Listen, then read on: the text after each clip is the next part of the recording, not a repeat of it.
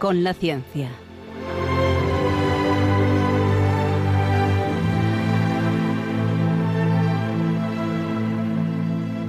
Dirigido por Javier Ángel Ramírez.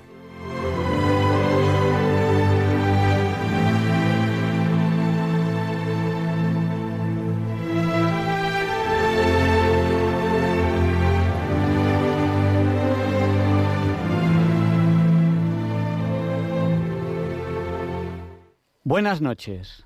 Estamos en Diálogos con la Ciencia, el programa para ti, que sabes que la verdad existe y la buscas. En Radio María, gracias a Dios, todos los viernes en sus dos primeras horas. Ya saben ustedes que transmitimos para todo aquel que quiera escucharnos, en España a través de la frecuencia modulada y la televisión digital terrestre, donde pueden escucharnos en calidad digital piensen en esta opción si, por ejemplo, viajan y no conocen la frecuencia de Radio María. O como hay muchas frecuencias en FM y de vez en cuando se estropea alguna, porque la tecnología es así, a veces falla algún repetidor, nos pueden escuchar en la TDT. ¿Y qué pasa si viajan? Y a lo mejor están fuera de España.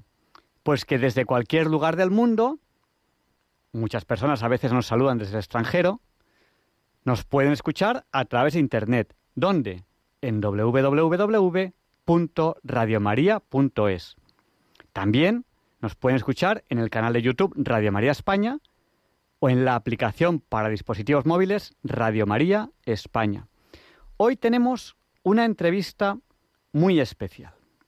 Hoy vamos a hablar de economía circular, con un proyecto, un proyecto muy interesante, un proyecto que está subvencionado por la Fundación Española para la Ciencia y Tecnología. Hoy tenemos aquí a Anabel Castillo Rodríguez. Dentro de un rato, ya saben, habitualmente es a la hora Bond, a las 007, empezaremos la entrevista. Ella es arquitecta, máster en innovación tecnológica en edificación y actualmente es investigadora predoctoral en un grupo de investigación de sostenibilidad en la construcción y en la industria. Vamos a saludarla. Buenas noches, Anabel. Hola, muy buenas noches, Javier Ángel. Muchas gracias por abrirnos las puertas de tu programa y poder llegar a todos ustedes y contarles un poco de lo que estamos haciendo en nuestro proyecto y sobre todo de economía circular. Ya saben que Diálogos con la Ciencia no es mi programa, es el suyo, porque no tendría ninguna lógica que yo estuviese aquí si ahí no estuviesen a ustedes. Bueno, ¿y cómo pueden contactar con nosotros en cualquier momento en el programa? Pues estamos en el siglo XXI, a través del WhatsApp, el WhatsApp de Diálogos con la Ciencia. Porque ¿saben cuánto es 8 por 8? 64. Pues nuestro WhatsApp es el 64 9 8 8 8 8 7 1. Que 7 y 1 también son 8, ¿no? Pues es el WhatsApp del 8. 64 9 8 8 8 8 7 1. Ya nos han saludado en el WhatsApp y tenemos más personas que luego ya les saludaremos. Juan Antonio de Miranda de Ebro, Pilar de Coria, Pedro y Maite de Nules, Inma de Zaragoza, Rafael del Puerto de Santa María, un oyente que nos pide oraciones para el obispo omérito de Getafe que tiene que curarse, que está en una situación un poco complicada de salud. También saludamos a Pilar de Llanes, a Chema Ríos que saluda, a Encarni, a Pablo, a su madre Plácida que está en Zahara de la Sierra, Carmen y Pepe de Santander, bienvenido de Salou, Raúl de Navalcarnero y Plácida y Rafael de Málaga y más personas que después, dentro de un rato, les saludaremos. Bueno, ¿qué quieren que les diga? ¡Ay, se me había olvidado! ¿Cómo no se lo he dicho? Si es que casi casi se me pasa. Las autoridades sanitarias nos obligan a avisar de que Diálogos con la Ciencia es un programa que puede ser fuertemente adictivo. Pero ya lo he dicho tarde, ya no van a poder apagar la radio hasta las dos que termine este programa, porque verán que no solo es un programa muy interesante, sino que no encontrarán un programa más variado en todo el dial.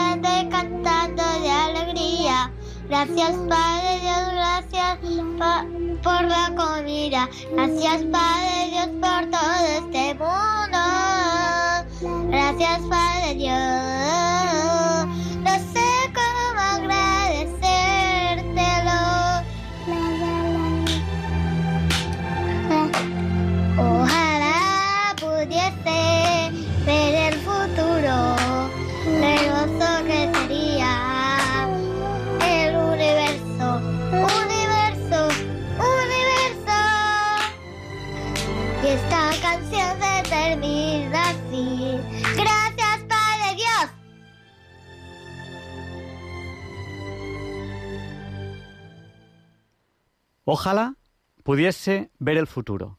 Este es el deseo de estos niños. Pues ya saben lo que les voy a decir. Semana a semana, programa a programa, aquí, en Diálogos con la Ciencia, camino al futuro. Ciencia, tecnología, arte y actualidad. Y siendo ya la hora Bond, las 007, vamos a la entrevista de la semana, que hoy les va a encantar. Preparen sus móviles, porque hoy también hablaremos de tecnologías en los móviles.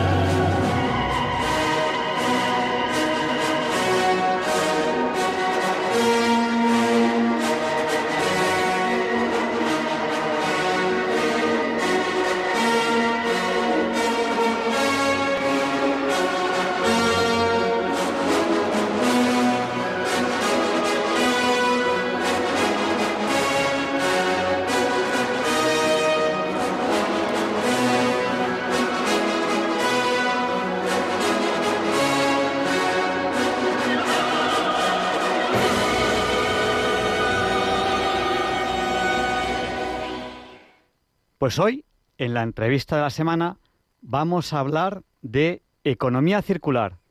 En un proyecto subvencionado por la Fundación Española para la Ciencia y Tecnología, que nos va a presentar Anabel Castillo Rodríguez. Ella es arquitecta, máster en innovación tecnológica en edificación y actualmente investigadora predoctoral en el grupo de investigación Sostenibilidad en la construcción y en la industria. Buenas noches, Anabel. Buenas noches, Javier. Eh, ¿Por dónde empezamos? Eh, Uh, hay muchísimo que contar y bueno, vamos a intentar abarcar un poco los contenidos que tenemos preparados para el día de hoy, sobre todo contarles a todos ustedes sobre economía circular, que es en lo que se basa este proyecto Nudging to Circular y bueno, vamos a aprender un poco de todo esta noche. Bueno, pues podemos empezar eh, viendo qué es esto de la economía circular. ¿Que las monedas son redondas o de qué va esto de la economía circular? Por supuesto. Bueno, vamos a contarles un poco y para ello es necesario hacer un retroceso a la revolución industrial. ¿Por qué lo hacemos? Porque cuando se dio la revolución industrial se empezó a implantar un modelo económico que lo conocemos como economía lineal, la cual se basa en extraer materias primas para fabricar productos, luego venderlos, utilizarlos y desecharlos. Este modelo lo hemos llevado durante muchos años, pero es insostenible tanto para el medio ambiente como para nosotros. ¿Por qué? Porque se produce una extracción de recursos los cuales no tienen una capacidad de regenerarse y no podemos seguir desechando y vertiendo desperdicios y desechos que luego no los aprovechamos. Entonces, ¿qué sucede? Empezamos a intentar que todos estos desechos y desperdicios empiecen a volverse a involucrar dentro de la economía, a formar un bucle en donde todos estos residuos se puedan reincorporar. Esto es lo que busca la economía circular, disminuir la cantidad de desechos que se producen. Mm. De, alguna manera, eh, esa pregunta que nos hacemos todos de ¿qué puedo hacer por el medio ambiente? ¿Qué puedo hacer por los demás? ¿Qué puedo hacer por mí mismo? Lo responde la economía circular, porque el decir estamos produciendo demasiados desechos, qué desastre. Estamos contaminando mucho, qué desastre. Estamos haciendo las cosas muy mal, qué desastre. Eso no soluciona nada. Soluciona hacer algo. Pero claro, siempre pensamos que el algo lo pueden hacer los demás.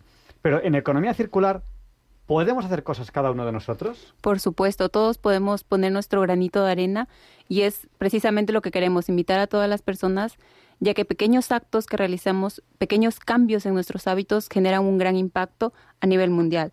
¿Cómo lo podemos hacer? Pues haciendo un buen reciclaje de nuestros residuos desde casa, clasificando los residuos, ahorrando energía. También podemos pasar o emplear energías renovables como energía eólica, energía solar. También eh, utilizar los medios de transporte público. Una vez a la semana, dejar el vehículo y empezar a movilizarnos en el metro, en bicicleta, en monopatín. Y también eh, intentar disminuir las emisiones de CO2 desde nuestros hogares. Hacer un consumo responsable. ¿Qué tiene que, ¿Cómo lo podemos hacer? El consumo responsable lo hacemos haciendo un consumo premeditado, un consumo muy reflexionado. Cuando vamos a comprar, pensar antes de hacerlo. En realidad necesito comprar tantas cosas, en realidad necesito comprar eh, tanta ropa, ¿la necesito o la quiero? Si empezamos a pensar en, en, esto, a reducir nuestro consumo, en comprar cosas para luego desecharlas, vamos a ayudar al medio ambiente. Otros actos que podemos hacer es, por ejemplo, cuando se nos estropea un artefacto, cuando se nos rompe alguna prenda, repararla o si ya no lo quiero utilizar en casa, si voy a comprar un artículo nuevo como un comedor nuevo, pues ese comedor, esa mesa, esa silla, se la puedo dar a otra persona que tal vez la necesite y no la tiene. Es decir, volver a reincorporar todos estos artículos y todos estos productos al mercado, hacerlos que sigan circulando en lugar de desecharlos a un vertedero para que terminen incinerándose y contaminando aún más. Son acciones que podemos hacer eh, cada uno de, nosotros en el día a día. Eh, pero no solo lo que se nos ocurre, sino que hay muchas cosas pues, que ya están pensadas. Eh, ¿Cómo podemos instruirnos un poco, un poco de estas acciones? ¿O, vosotros cómo trabajáis como, como grupo? Claro, em, bueno, mira, cuando estuvimos revisando todo esto, sabes que solo el 32% de los españoles conocen sobre economía circular entonces, este dato nos pareció muy impresionante. Dijimos, tenemos que contárselo a la gente, tenemos que contarle a ese 68% qué es economía circular, cómo se hace economía circular y sabemos que a veces puede resultar un poco complicado aprender todos estos términos, todos estos conceptos que tienen una base científica. Por eso en el proyecto lo que hacemos es contarle a la gente mediante infografías, mediante videos cortos y explicarles todas estas cosas mediante las redes sociales, que son un canal que nosotros utilizamos para llegar hasta ellos. Se preguntarán qué redes sociales utilizamos. Pues tenemos Twitter y tenemos Instagram. En ambos nos pueden encontrar como Nudging to Circular. Eh, Javier Ángel encontró una forma también para, para que ustedes nos puedan encontrar mucho más fácil cuando, cuando me hablasteis de las redes sociales, que yo ya les sigo y me parece muy interesante lo que estáis colocando en las redes sociales, y yo creo que deberían verlo. Y si alguno de ustedes no usa redes sociales, porque no todo el mundo las usa, apunten eh, cómo acceder a estas redes sociales, porque seguro que algún amigo, algún familiar, un hijo, un nieto, un sobrino, seguro que le puede interesar lo que va a encontrar en estos canales, en el canal de Instagram y de Twitter de Nudging to Circular. Dice, es que no me acuerdo cómo, se, cómo era esto del Nudging to Circular. Pues ya saben ustedes que aquí en Diálogos con la Ciencia lo que solemos hacer cuando, cuando hay una dirección web un poco complicada o una dirección de email un poco complicada o algo de ese estilo, lo redireccionamos a algunas direcciones sencillas, que usamos aquí en el programa. Por ejemplo, la propia del programa, cienciayvida.es. Si ahora entran en cienciayvida.es, accederán a una de estas dos redes sociales. Pero como Anabel nos ha dicho dos, además de cienciayvida.es, todo seguido, cienciayvida.es, además de esa, tenemos la otra dirección web que es pasoapaso.es. Pues entrarán en una y en otra red. Y bueno, eh, además para el programa de hoy, justo eh, has pensado, me decía Anabel, dice, y además para premiar a los oyentes que, que, que quieran entrar hoy en la red social, has pensado una especie como de juego, ¿no? Sí, así es. Eh, bueno, aparte de, de, enseñarles todos estos eh, conceptos de economía circular, de consumo responsable, economía lineal, comercio justo, que es lo que hemos estado tratando en estos días y que pueden encontrarlos en redes sociales, que por cierto arrancamos hace un mes, así que estamos con los contenidos muy fresquitos y, y muy nuevos y los iremos actualizando constantemente. Pues para el día de hoy hemos preparado un World no sé si alguno de ustedes lo ha jugado, pero es muy entretenido y consiste en adivinar una palabra en seis intentos y el juego nos va a dar ciertas pistas para irla descubriendo. Y bueno, los invitamos a todos ustedes a jugar, a adivinar esta palabra que está relacionada con la economía circular y que la vamos a ver durante toda esta semana. Vamos a contarles un poquito de, de esta palabra que, que la van a descubrir ustedes y queremos que nos contesten a ver si lograron descubrir de qué se trata y nos compartan sus resultados, a ver en cuántos intentos consiguieron adivinarla. Eh, a mí lo que me pareció maravilloso cuando, cuando empecé a hablar con Anabel es que esto de la economía circular no es algo que tengan que hacer los demás, que también. No es algo que tengan que hacer las grandes empresas, que también. No es algo que tengan que hacer los otros, que también, sino que es algo que uno mismo puede hacer y que su vida, su propio estilo de vida, el estilo de vida de cada uno de nosotros, pues mejora, mejora de, de, de, esa manera, ¿no? Eh, a veces se entrevista a un famoso que tiene muchísimo dinero y dice, dice, bueno, fíjese que tiene muchísimo dinero y en lugar de derrocharlo, de tirarlo y de no sé qué, vive de una manera correcta, decente, pero no es de comprarse unos pantalones todos los días, sino, oye, pues se compra unos pantalones que le gustan y, y, y le saca el jugo que haya que sacar y después voy a poner un ejemplo un poco tonto, pues a lo mejor hace trapos con los pantalones. Bueno, pues eso ya es un poco de economía circular. El reusar, el reusar eh, otra, eh, algo para otra cosa. Eso lo he aprendido en vuestras redes, lo del re, reuse, de, de, varias R's. ¿Cuáles son un poco? Claro, ahora te las vamos a contar, Javier Ángel, para que las recuerdes y ustedes, amigos, las pueden ver también en nuestro perfil con ejemplos para que les quede mucho más claro. Eh, la economía circular se basa en nueve R's. Estas nueve R's nos ayudan a, a realizar estos actos y es reutilizar, reparar, rechazar, repensar, reducir, rechazar, remanufacturar, reproponer, reciclar y recuperar. En todas estas lo que se busca es volver a la cadena de producción a todas las cosas. Por ejemplo, yo tengo mi celular y se me ha averiado la pantalla.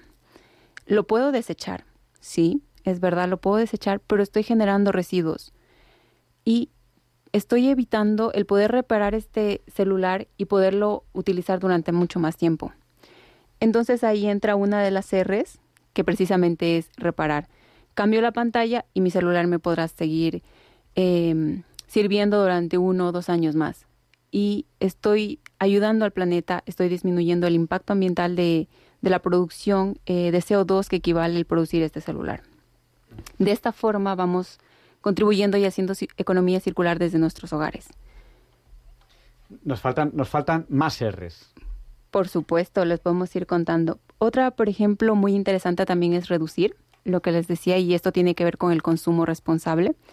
Eh, por ejemplo, si yo voy a hacer la compra y quiero comprar alimentos, ¿no? Comprar los alimentos que realmente voy a consumir para evitar el desperdicio de alimentos para disminuir los residuos que voy a generar eh, después de preparar mis comidas. Aprovecho para decirle a mi madre que no hace falta que me compre más polos. Tengo muchos polos. Mamá, no me compres más polos. Cómprame otra cosa. Eso es un poco esta R. Esto también. también tiene que ver mucho con esta R. Muy buen ejemplo. también está el reciclar, que lo podemos hacer desde, desde nuestros hogares. cuando eliminamos nuestros residuos, hacerlos en los tachos que corresponden, en el tacho de papel, de vidrio, de plásticos. Esto es muy importante para que después estos residuos se puedan utilizar, por ejemplo, de unas latas de aluminio que son de las gaseosas. Con 80 de estas podemos obtener una llanta de bicicletas. Mira qué, interesante que todos estos residuos se los pueda utilizar como materias primas para elaborar otros productos. Eh, voy a aprovechar una R que, de la que has hablado, que es reparar estamos en una sociedad en la que reparamos poco. Eh, yo en mi casa estoy con la lavadora que se reparó. Eh, y, luego lo, pensé y digo, es que por, no me acuerdo cuánto me costó, me parece que fueron 70, 80 euros, vino un técnico a mi casa y me dejó la lavadora nueva. Llevamos así ya muchos años y eh, no sé cuánto cuesta ahora mismo una lavadora, pero seguro que cuesta más de 70, 80 euros. Estaba que no funcionaba y la reparó. Y ahora voy a hacer de, de Uri Geller. ¿Se acuerdan ustedes de Uri Geller y de José María Íñigo? Les voy a contar una anécdota. Es relativamente habitual que los microondas un día dejen de calentar. Giran, sí, sí, gira, funciona, pero uy, no calienta. ¿Qué es lo más habitual? Tirarlo a la basura. De ahí he rescatado yo alguno. Y es que tienen un fusible que va al aparato que produce, a la parte del aparato que produce eh, las ondas que calientan y no hay más que cambiar el fusible. Ese fusible es interior, no hay más que abrirlo. Yo en concreto me lo reparé yo mismo, hay más que abrirlo, buscar el fusible que suele estar en una fundita roja, se abre, se ve que el fusible está fundido, se va a la tienda, si se debe un fusible igual que este, pero que no esté fundido. Se pone, se cierra la fundita roja, se cierra el, microondas, es importante cerrarlo bien, porque tiene lo que se llama la jaula de Faraday para que no se escapen esas ondas, que, que no son buenas y, ya está. Ya tenemos el microondas funcionando con el precio de un fusible que son unos cuantos céntimos. Espectacular, Javier Ángel. Qué gran ejemplo nos has dado y, y una medallita a la economía circular para ti por haber reparado ese microondas y sobre todo ese ahorro no es únicamente para ti, es para el planeta y te lo va a agradecer muchísimo. Y hablando de cosas que se estropean, ¿no les ha pasado a ustedes que ven que se estropean las cosas demasiado rápido? Compran una bombilla y en un par de meses se estropea. Una impresora y en un tiempo determinado se daña. Pues bueno, esto tiene que ver con la obsolescencia programada y es algo que hacen las empresas y las industrias para que se siga dando la oferta y la demanda. Porque a ellos no les conviene uh, producir un producto que va a durar muchos años, ¿no? Porque dejarían de venderlo. Lo que hacen es, desde el momento en que se diseña, lo fabrican con un tiempo predeterminado de vida útil. Ellos ya saben que en un tiempo X ese producto, ese artefacto se va a estropear y ustedes van a tener que comprar uno nuevo. ¿No creen que esto es una locura, no? Y, voy a volver a hacer otra vez de Uri Geller, porque también se puede hacer con estas eh, luces LED redondas grandes que hay, que, que son unas luces LED que lo que tienen es media tira de LED por un lado, un hilito que lo une a otra media tira de LED. Y ese hilito fino hace de fusible. Mira, qué interesante. Y entonces, cuando esas luces muchas veces, cuando empiezan a fallar, es que ese hilito se funde. Y no hay más que abrirlas, buscar la unión entre los dos y se coge un soldador. Si ustedes no saben, pues busquen un amigo que sepa soldar eh, con estaño, hace la pequeña soldadura ahí y ya está. A veces se funde uno, uno de los LEDs y entonces, como las tiras están en serie, con que se funda uno ya no funcionan. Pues nada, con el soldador se puentea ese LED y sigue funcionando porque realmente los LEDs duran muchísimo, pero como a veces tienen un poquito de subida de tensión o lo que sea, se funde uno y con que se funda uno, cuando están en serie ya deja de funcionar. Las luces LED que están formadas por muchos, muchos LEDs, pues muchas veces es simplemente puentear uno. No es complicado, claro. ¿Qué ocurre? Que ustedes me dirán, es que Javier Ángel es un poco manitas. Pues sí, a lo mejor soy un poco manitas. Pero seguro que tienen un amigo que es un poco manitas. Y si no, pues por probarlo no pierden nada. Era algo que ustedes iban a tirar y, se ahorran el tiempo de ir a la tienda, que para mí eso es casi lo más valioso.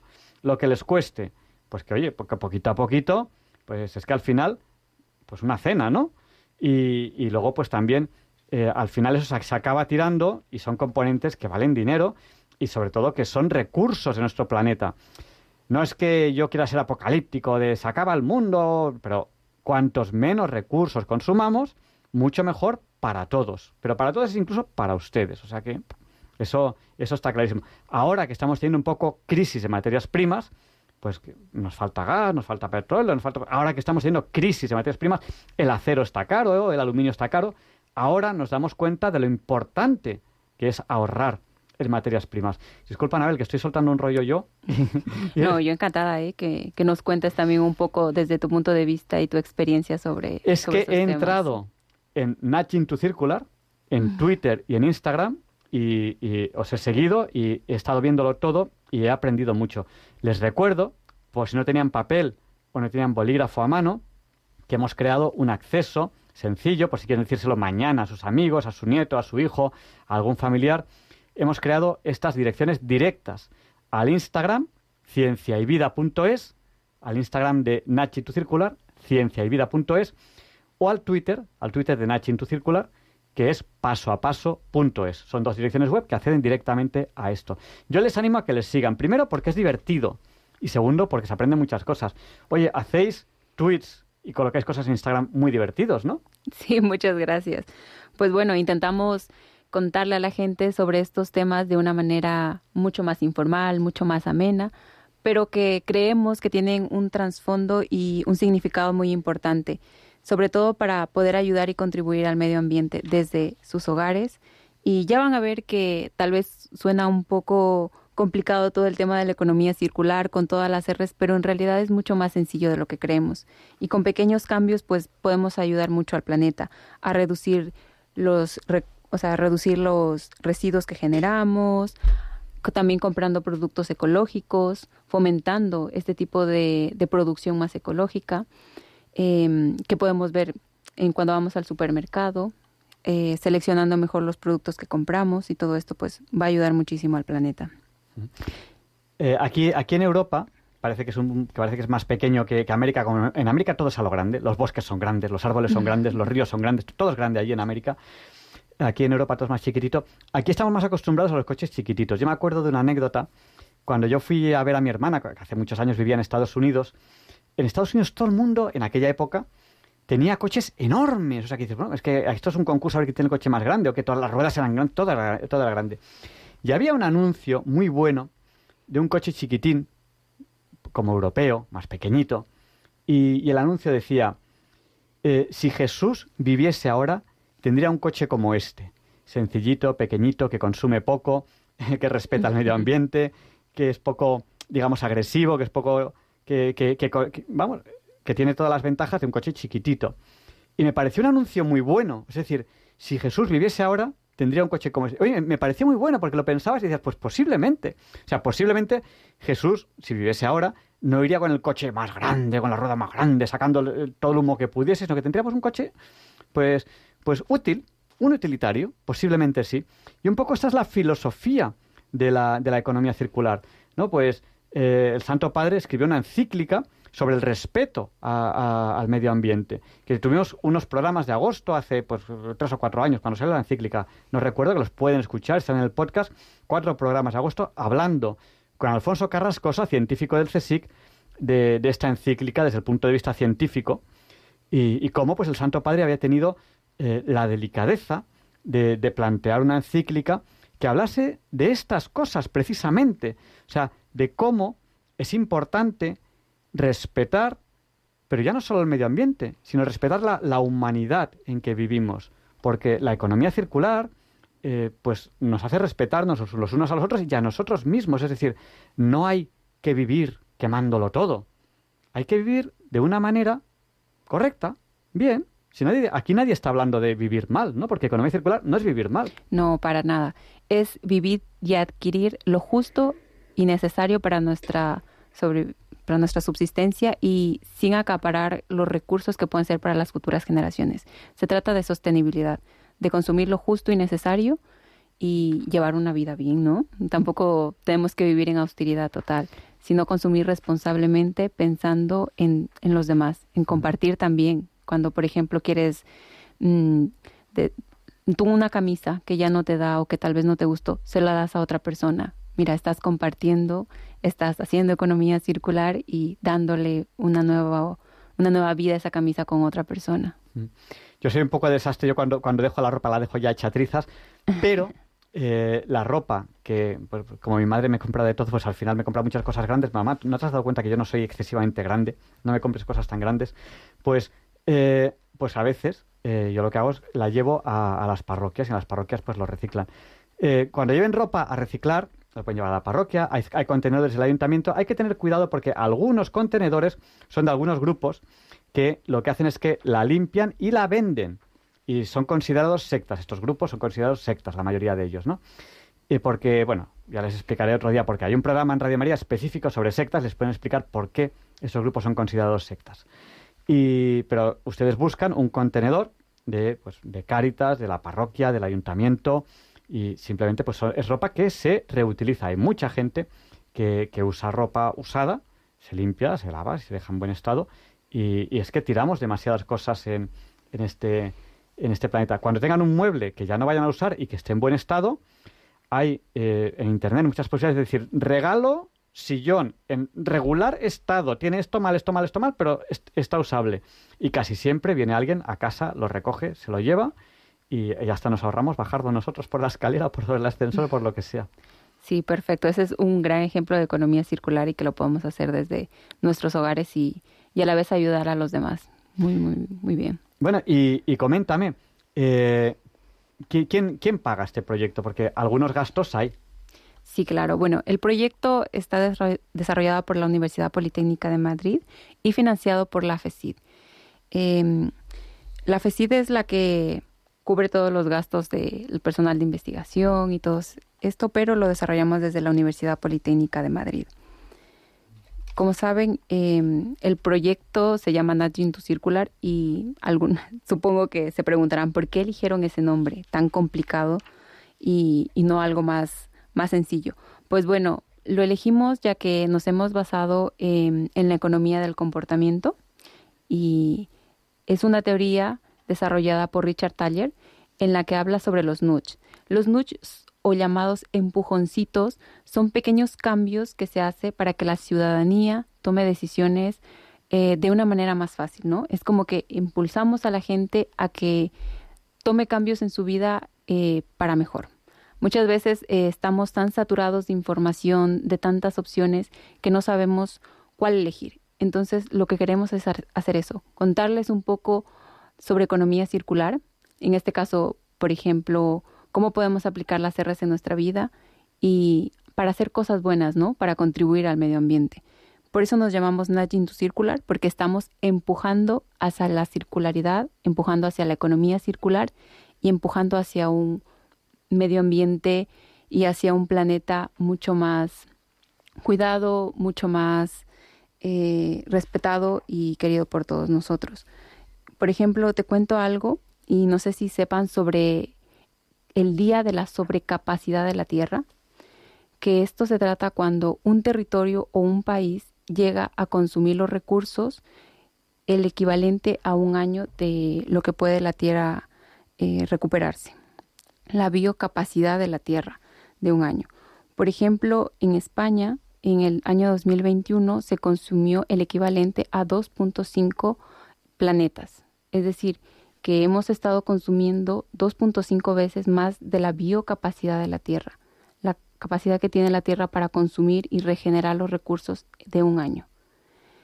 Si continuamos así, pues las cifras no son muy alentadoras. Eh, hay otros países que consumen el equivalente a 7.7 planetas en un año, como es el caso de Japón. Hay otros, como Estados Unidos, que en el año 2021 consumió el equivalente a 5 planetas.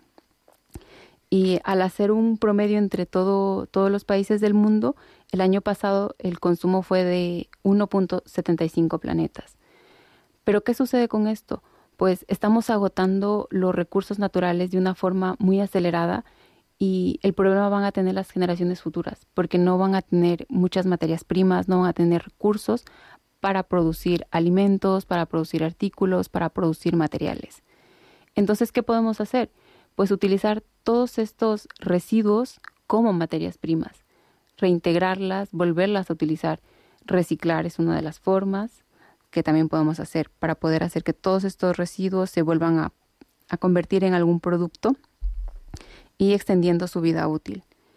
Eh, por ejemplo, este año, el Día de en este año 2022, eh, ayer Alemania llegó a cumplir ya su sobrecapacidad. Es decir, que hasta el día de ayer Alemania ya consumió eh, la cantidad de recursos que le correspondía para todo este año 2022. Es increíble la capacidad que tenemos para consumir cosas, entonces por eso los invitamos a que hagamos un consumo más responsable de los recursos. Claro, es absurdo estas materias primas que, que cuesta mucho extraerlas de la tierra y hay que, que es una minería que es cara y que se obtiene, pues, mm, yo que sé, metales, aluminio, incluso oro, ¿no? Pues muchas conexiones de nuestros teléfonos móviles tienen un pequeño refuerzo de oro, eh, muchas, muchas materias primas complicadas. Es absurdo que acaben en un vertedero debajo de la tierra. Es que es absurdo. Cuando lo que hay que hacer es reutilizar en lo posible, reciclar en lo posible, y bueno, pues nos, lo que hacemos es, al final, que haya menos extracción de, recursos de la tierra. Es cierto que, la extracción de recursos de la tierra es muy difícil que sea cero, es muy difícil la, la, reutilización, pero un poco esa es la idea de la economía circular. La economía circular es que algo que se incorpora al ciclo económico, pues en lo posible que esté entre comillas circulando, dando vueltas y esa, ese material, esa materia, pues que esté en lo posible eh, de la forma más indefinida posible allí.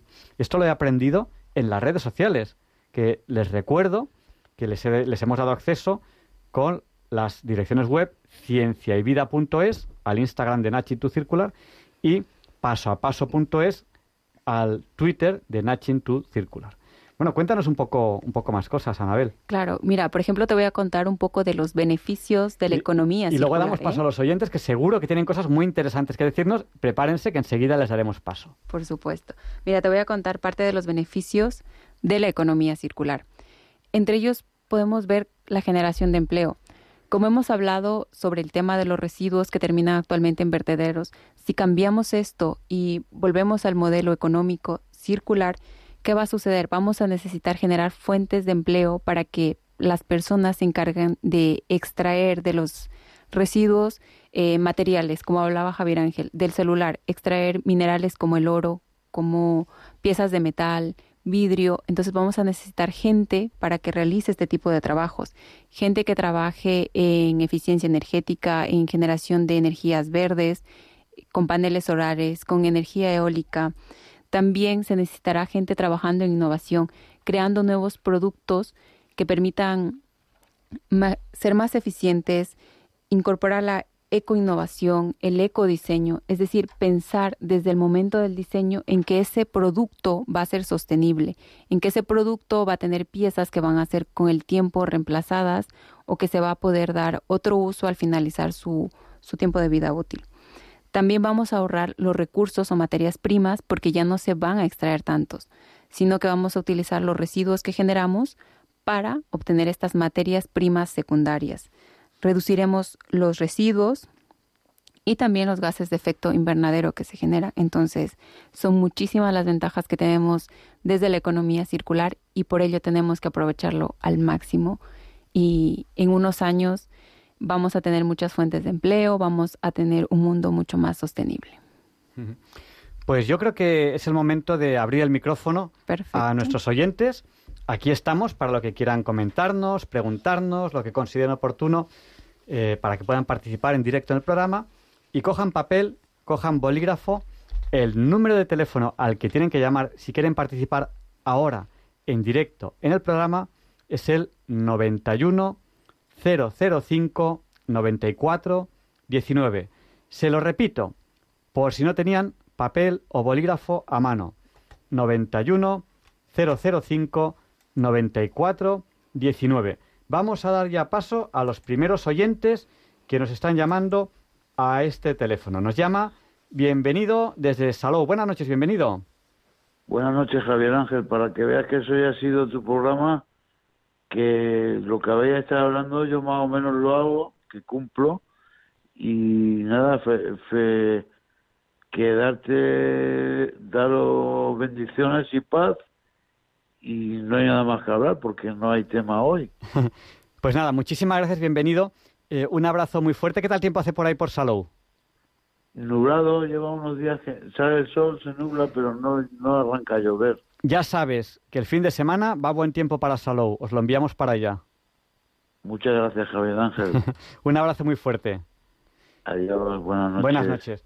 Y vamos a, a dar paso ahora a Pilar. Pero antes de darte paso, Pilar, que ya estás aquí, aquí en antena, eh, queremos saludar a otros oyentes que nos han saludado a través de nuestro WhatsApp, que es el del 8. 8 por 8, 64. Nuestro WhatsApp es el 649 888871. Nos han saludado desde Quito, Ecuador, que nos escuchan a través de Internet, supongo. No creo que llegue la FM. También desde Aranda del Duero, desde Granada, desde Alboraya, desde Córdoba. Y ya eh, nos ha saludado Raquel de Victoria, María Milagros de Tenerife, Antonio de Galapagar y Juan Carlos de Jerez, me parece que es Juan Carlos. Bueno, pues Pilar, adelante, el micrófono es tuyo. Mm, Vale, buenas noches. Pues si es mío, entonces me lo traigo para mi casa, el micrófono.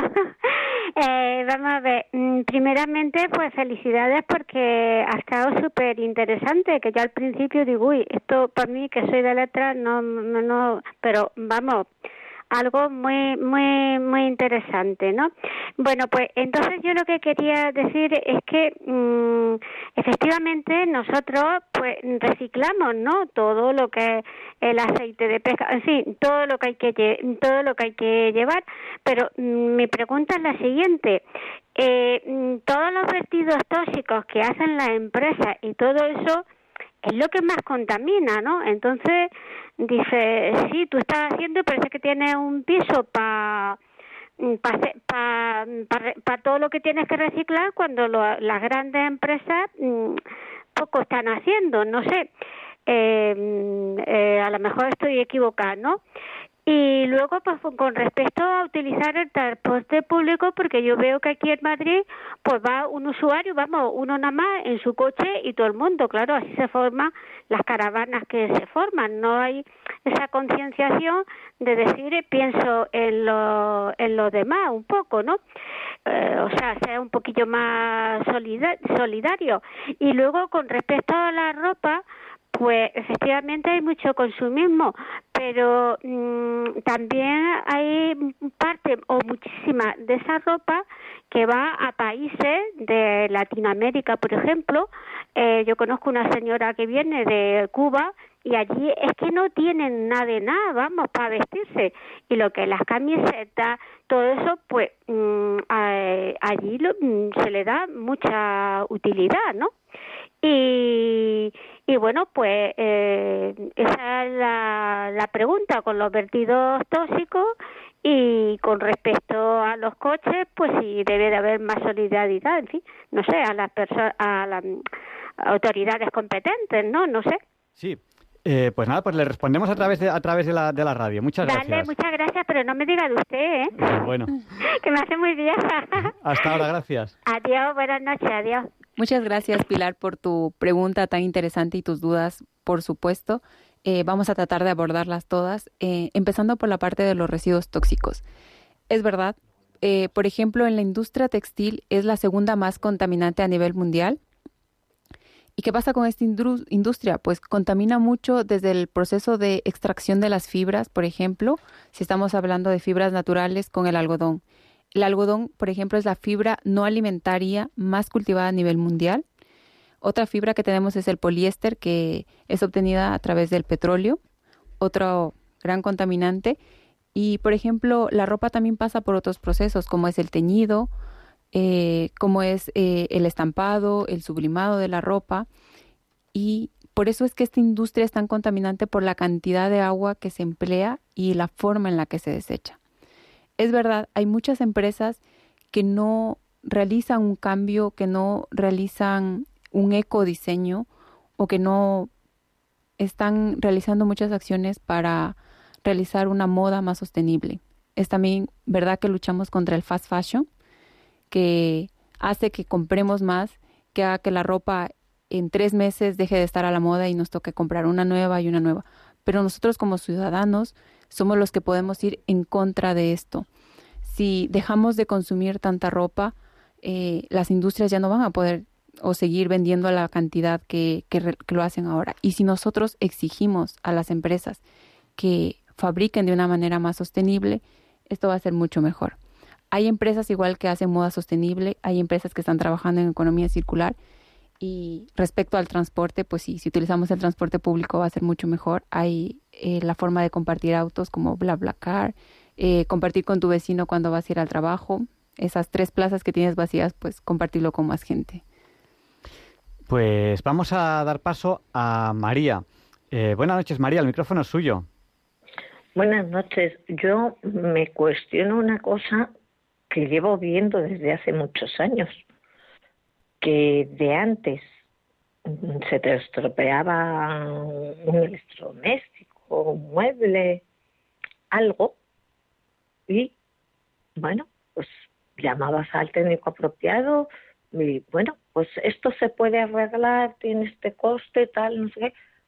Ahora llamas al técnico y te dice, esto no se puede reparar, no hay piezas de recambio. Ya no se puede reparar. Entonces, ¿cómo vamos a hacer esa economía circular cuando no se pueden reparar las cosas? Pues llamando a Vicente. yo digo, yo digo en plan de broma. No, a, cada, a, cada, a cada sitio del mundo. yo, yo, lo digo en plan de broma. Mucho trabajo. pero Vicente, yo he hablado alguna vez de él, es mi mecánico. Eh, Yo eh, tengo un coche muy, muy, muy viejo, que es uno, yo siempre digo en plan de broma, el Opel Kadett último modelo, y luego digo bajito, de los años 80. Y, y, si no fuera por Vicente, yo no podría tener ese coche, pero he encontrado un mecánico capaz de mantenerme el Opel Kadett último modelo de los años 80. y, por lo menos funcionando, ¿no? Claro, y, y, a, veces, a veces lo que hay que hacer es buscar el técnico que, que lo solucione. Claro, ¿qué ocurre? Pues que, que, a veces no es fácil encontrar ese técnico, ¿no? Pero bueno, pero hay que hacer lo posible. Pongamos nuestro granito de arena, que eso, es la economía circular. Vamos a poner nuestro... El nudging es el pequeño empujoncito. El pequeño granito de arena, eso es el nudging.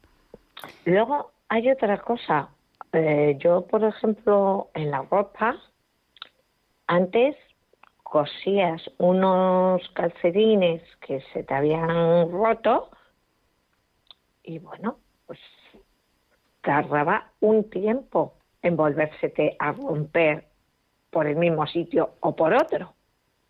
Ahora es que no se puede, bueno, se puede reparar, pero estás perdiendo un tiempo porque el día siguiente de, de volverlo a utilizar ya se ha vuelto porque los hilos con los que se tienen que coser son de una calidad tan ínfima que mm, no se mantiene ese cosido.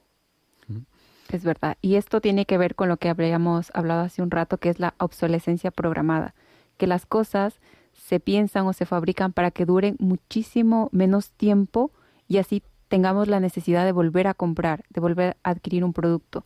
Por ejemplo, en el caso de los artículos, ni siquiera traen piezas de repuesto. Entonces, ¿qué hacen? Que nosotros tengamos que volver a comprar eh, la lavadora, el microondas por completo y no lo podamos reparar. Por eso es importante que cuando vayamos a adquirir estos productos veamos que la empresa que los fabrica nos da las opciones de poder cambiar piezas, de poder reparar los productos. ¿Y eso lo eh, ponen en alguna parte? Perdone que le interrumpa.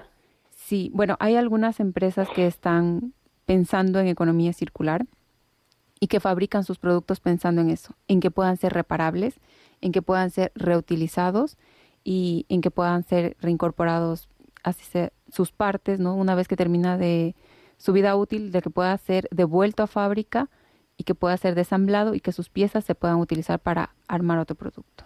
Pero claro, ah, esto... pero eso, pero eso es muy distinto, por lo menos así lo entiendo yo, a ver, si yo tengo que desechar la lavadora, la nevera, cualquier mueble y se lo mando a fábrica, digo, jolín, a ver si me da. Yo he pagado algo por ello cuando lo he comprado para poderlo utilizar. Ahora, mm, la empresa lo va a reutilizar, le da, le da un valor porque lo puede reutilizar de alguna manera pero ¿qué es? Que yo encima tengo que tener gastos para mandárselo a la empresa y la empresa no te le da tan siquiera un mínimo valor, porque bueno, sí, está ya deteriorado, pero ellos le pueden utilizar. Claro, y se pueden obtener materias primas a partir Ya, de pero es que creo que eso, creo que eso no funciona así, ¿eh? Si tú envías algo a la empresa, que ya la empresa no te lo va a devolver a ti porque ya se le acabó su vida útil para ti, la empresa luego nada. Claro, es por eso que... Materia tienen, María, le, le- Para- le respondemos y pasamos a la siguiente llamada, que si no... no de vamos- acuerdo, gracias. Sí, encantada. Justo en el- dentro del proyecto lo que vamos a hacer también tenemos una sección para buenas y malas prácticas, en donde vamos a contar un poco sobre empresas y cómo están ellas trabajando para justamente hacer esto, crear productos que puedan ser renovados y que nosotros podamos seguir dándoles uso y continuar utilizándolos dentro de nuestros hogares. ¿Y eso dónde está? estén- Porque eso en, la, en, en el Instagram y en el Twitter no lo he visto todavía. No, porque eso lo vamos a ir contando en nuestras próximas publicaciones y por eso les pedimos que estén muy atentos para que no se pierdan ninguna de ellas. Perfecto. Si no me equivoco, tenéis página web también. Es así. También los invitamos a visitar nuestra ¿Y cómo, página cómo- web. cómo se accede? Eh, el enlace para acceder a la página web lo encuentran en nuestras páginas de Instagram y de Twitter o también pueden buscarlo como el blog de GISI, que es G-I-S-C-I, o Nudging to Circular también. Demasiado complicado.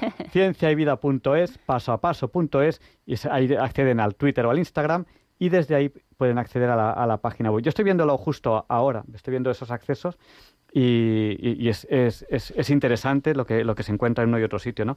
María del Carmen en el, en el WhatsApp nos dice que ella lleva practicando economía circular toda la vida, pero bueno, seguro que puede aprender más cosas porque esto también cuando uno se reúne con más gente y habla de estas cosas en las redes sociales, aprende truquitos. Es Y vamos a dar paso a otra María que nos ha llamado también al 91 005 94 19. Adelante, María. Buenas noches. Han toca- ha tocado un- para mí un tema de capital importancia. Y como detalle le digo que tengo ya 81 años y, he utilizado en mi vida tres cubos de fregona, que yo sepa. Wow, impresionante. y, y dos cepillos de, de barrer y la y sábanas pues prácticamente desde que me casé las que me dieron algodón algodón claro.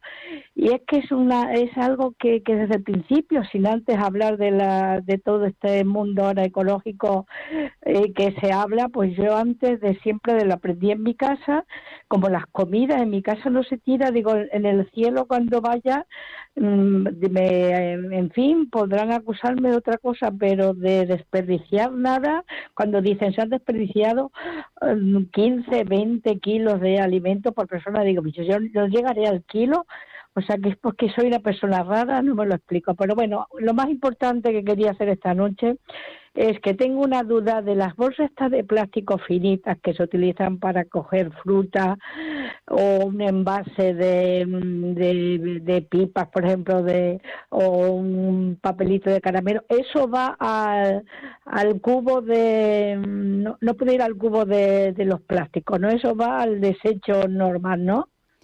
puede ir al cubo de los plásticos, porque así sea un bioplástico que tiene un tiempo de descomposición un poco menor al plástico, también contiene en menor cantidad eh, plástico, entonces lo puedes enviar también al, al cubo del plástico o también al de la basura orgánica, aunque hay que tener en cuenta que su tiempo de descomposición eh, es superior a, a la de los alimentos normales.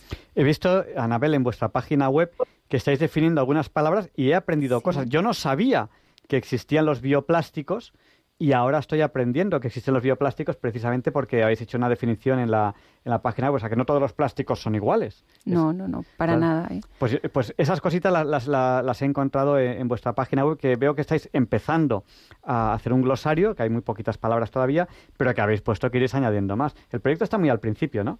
Sí, eh, arrancamos hace un mes, entonces los contenidos son muy frescos y tenemos muchísimo que contarlos. También tenemos un glosario, como lo habías comentado Javier Ángel, en donde vamos a ir tocando todos estos términos para que quede mucho más claro. Y bueno, nos encanta que participen que también nos puedan comentar en redes sociales sobre dudas o que nos digan, eh, me encantaría saber sobre este tema y nosotros con muchísimo gusto pues empezamos a, a comentarlo, a hacer videos, infografías donde podamos compartir con ustedes toda esta información. Vamos a dar paso. Otra duda más, si Uy. puede ser. Sí, pero breve, Otra breve. duda más. eh, se puede, los, los, las latas de cerveza y los recipientes de tetamiz de la, eso se deben aplastar o echarlos como están, porque yo los suelo aplastar para que me ocupen menos. Sí, es preferible aplastarlos, precisamente para que ocupen menos espacio. Y, y las, Tanto los- Lo hace perfecto Tanto- ¿eh? y, y yo encantadísima de que nos cuente sobre sus experiencias de economía Es que, circular. que- que me, es que me alegra cuando veo a mi marido que tira cualquier cosilla, digo, tengo que buscar yo la, en la basura para... Me encanta. Pues nada, muchísimas gracias porque yo lo veo de capital importancia el tema que están tocando esta noche. gracias a ti, gracias a ti por, por hacer todos estos Bueno. pequeños gestos que de verdad ayudan mucho al planeta. y, y las botellas de plástico sin tapón o un También poquito... aplasto. Sí, o no, sí, sin el tapón, aparte. sin tapón, o, un, tapón aparte o un para- poqui- o un poquito rajadas para que cuando se acumule que se acumulen eh, un montón de botellas o algo así se Sí. puedan aplastar, porque si están con tapón, como Y yo aplasto todo. Pues nada, muchísimas gracias. Va- Nada, buenas noches. buenas noches. Buenas noches. Vamos a dar paso a José Ignacio, que nos ha llamado al 91 005 94 19. Adelante, José Ignacio, el micrófono es suyo. Buenas noches. Buenas, Buenas noches. noches.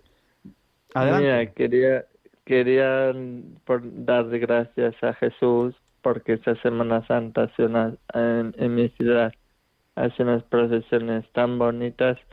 Una de las cosas que quiero dar, dar gracias a Jesús es porque me he hecho hermano de una cofradía que se llama la Cofradía de la Inspiración y del Silencio, que está en León, porque es una cofradía muy, muy ceremoniosa, eh, muy seria, en el que todos los hermanos, pues, eh, cada año siempre tenemos reuniones, eh, celebraciones, y yo me uní, me uní a esta cofradía porque hace poco me hice la confirmación y, y porque soy muy creyente. También quiero pedir a todos, a todos los semananteros que llamo yo de mi ciudad, pues que se lo hayan pasado bien el día de la procesión el Viernes Santo porque no pude ir porque yo tuve mucha fiebre y era una pena que no que no pueda asistir a la procesión porque era, es,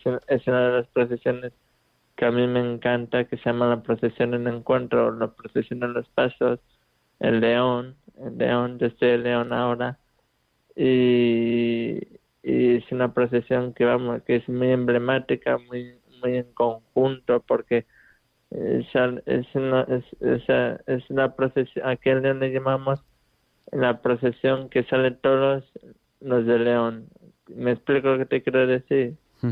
Pues nada, José Ignacio, muchísimas gracias. Y yo lo que sí que te voy a pedir es que no me olvides en tus oraciones, porque veo que eres una persona con mucha fe y, y yo siempre estoy pidiendo oraciones. Y ahora, eh, a finales de junio, tengo un asunto importante para mí, así que le voy a pedir a los oyentes que no me olviden en sus oraciones. Y a ti, José Ignacio, que te veo con una fe especial, pues especialmente. sí Muchísimas gracias. Bueno, yo solo quiero pedir, otra cosa que quiero pedir, ya os dejo. Quiero pedir a todas las personas, yo porque yo rezo, en- mm, bueno, no sé rezar el rosario porque nunca he, co- he cogido un rosario, pero, pero estoy aprendiendo a rezar el rosario, pero sé rezar algunas oraciones y quiero pedir a todos los ucranianos que, que por favor eh, mantengan la calma no, y, y, y que, y que pida a Jesús que se acabe cuanto antes la guerra. Eso es todo. Muchísimas gracias y buenas noches, José Ignacio.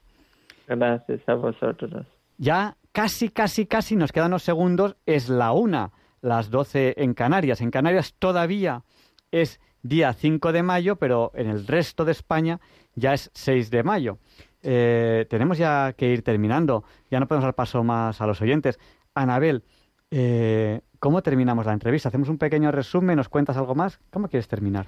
Claro, Javier Ángel. Bueno, muchas gracias a todos por sus llamadas, por sus preguntas. La verdad es que es muy alentador ver cómo todos ustedes eh, están tan interesados en este tema sobre la economía circular, que como les comentaba, pues lo que intenta es esto, hacer que todos los residuos se reincorporen a la cadena productiva, evitar eh, el desperdicio y que consumamos más responsablemente. Invitarlos a todos ustedes nuevamente a que nos vean en redes sociales, a que entren a Nudging to Circular y que nos sigan tanto en Instagram como en Twitter para que conozcan de todos nuestros contenidos y aprendan junto a nosotros sobre economía circular. Le hemos hecho el enlace directo cienciayvida.es y pasoapaso.es.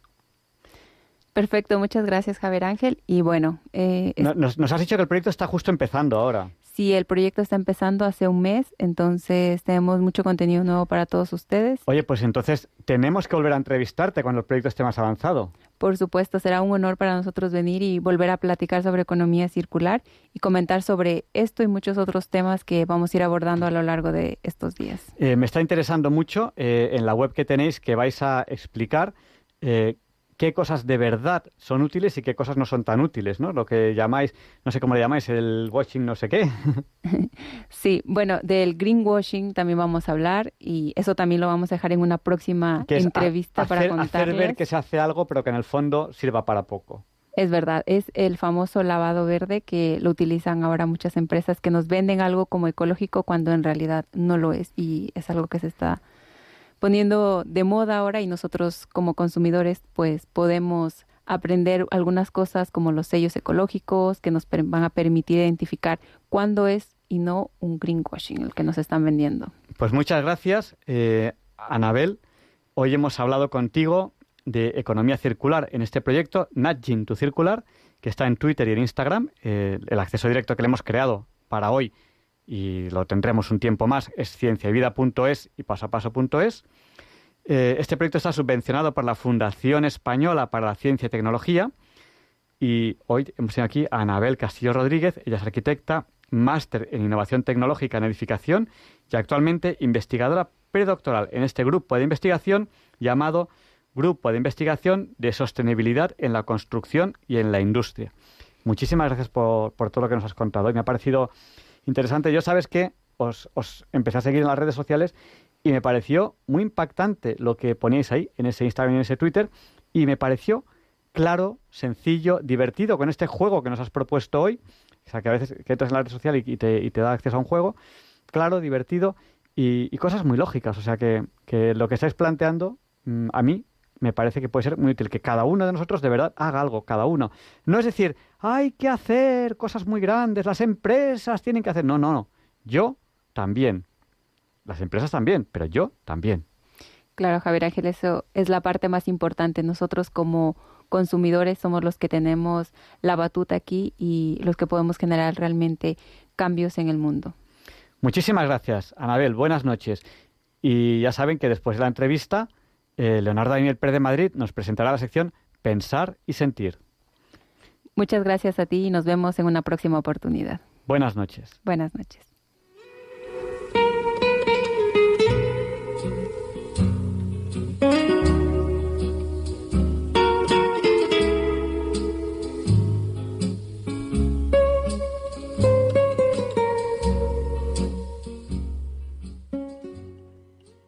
Buenas noches, queridos oyentes de Radio María.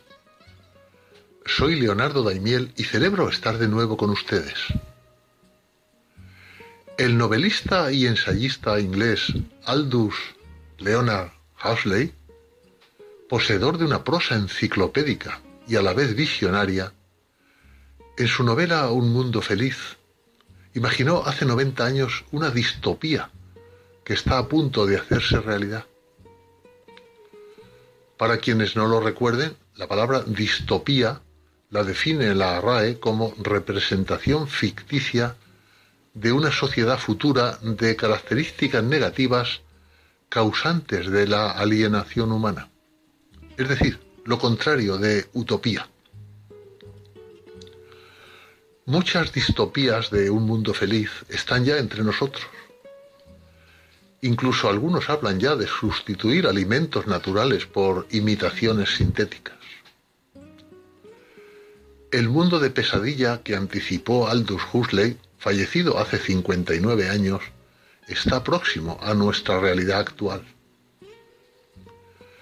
La escritora Samantha Stephenson, licenciada en Teología y Bioética, ha publicado recientemente un texto en el que reflexiona sobre ello y del cual les voy a leer ahora un extracto en Pensar y Sentir.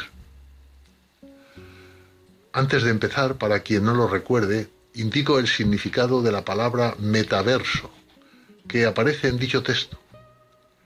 El metaverso es un mundo virtual al que nos conectaremos utilizando una serie de dispositivos que nos harán pensar que realmente estamos dentro de él, interactuando con todos sus elementos. Es decir, metaverso, un universo ficticio. Y vamos ya con el texto escrito por Samantha Stephenson. En los casi 100 años transcurridos desde la publicación de Un Mundo Feliz, los detalles de la distopía de Aldous Huxley han salido ya del ámbito de la ciencia ficción. Algunos desarrollos recientes en la investigación médica y en la tecnología tienen unas implicaciones impactantes. La ciencia ficción de la fabricación humana a gran escala es una posibilidad teórica y potencialmente inminente. Mujeres en todo el mundo están siendo utilizadas como incubadoras humanas, reduciendo los vínculos y el significado de la maternidad gestacional a funciones del capitalismo. A pesar de sus costes exorbitantes, de tasas de éxito muy bajas y de los desgarradores casos fallidos, la fecundación in vitro es cada vez más popular y con ella viene la aceptación de la idea de que el ámbito de la génesis de una nueva vida humana está en un lugar distinto al abrazo amoroso de una madre y un padre. La sociedad de niveles genéticos imaginada por Huxley, el potencial científico para fabricar personas serviles, también estaría al alcance de la mano los úteros artificiales y la gametogénesis in vitro están ya en desarrollo experimental. Los avances científicos convergen para hacer realidad el cultivo de embriones humanos en laboratorio. Con el desarrollo de la tecnología de edición genética, ya han nacido bebés de diseño aunque por ahora parece más probable que esta tecnología sea más empleada por los padres que buscan que su descendencia sea perfecta que por gobiernos que pretendan reestructurar la sociedad, el hecho es que todas estas posibilidades merecen un sólido debate ético antes de ser aplicadas.